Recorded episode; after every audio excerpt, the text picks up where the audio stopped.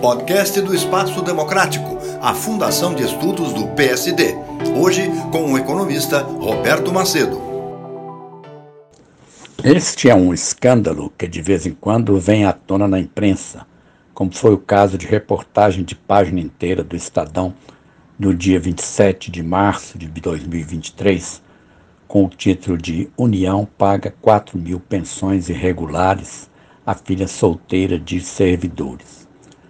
O subtítulo foi Mesada custa 3 bilhões de reais por ano e beneficia 60 mil herdeiras de ex-diplomatas, ex-juízes de outras categorias públicas.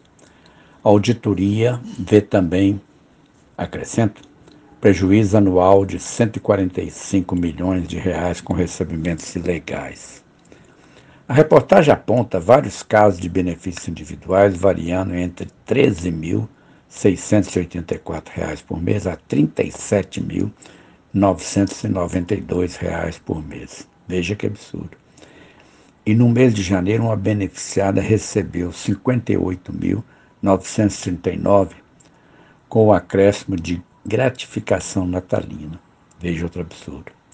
A reportagem também mostra que uma auditoria do governo identificou que 4 mil mulheres burlaram a legislação sobre o assunto, pois 2.300 se casaram ou mantêm união estável, 1,7 mil ingressaram no serviço público, condições vetadas por lei.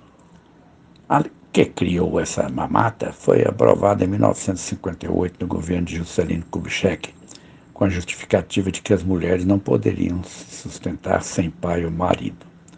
Em 1990, novas beneficiárias foram proibidas, mas quem já recebia ficou a pretexto de direito adquirido.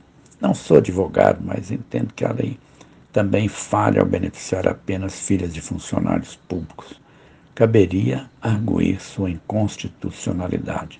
Afinal, a Constituição diz que todos e todas são iguais perante a lei. Roberto Macedo, para a Fundação Espaço Democrático do PSD.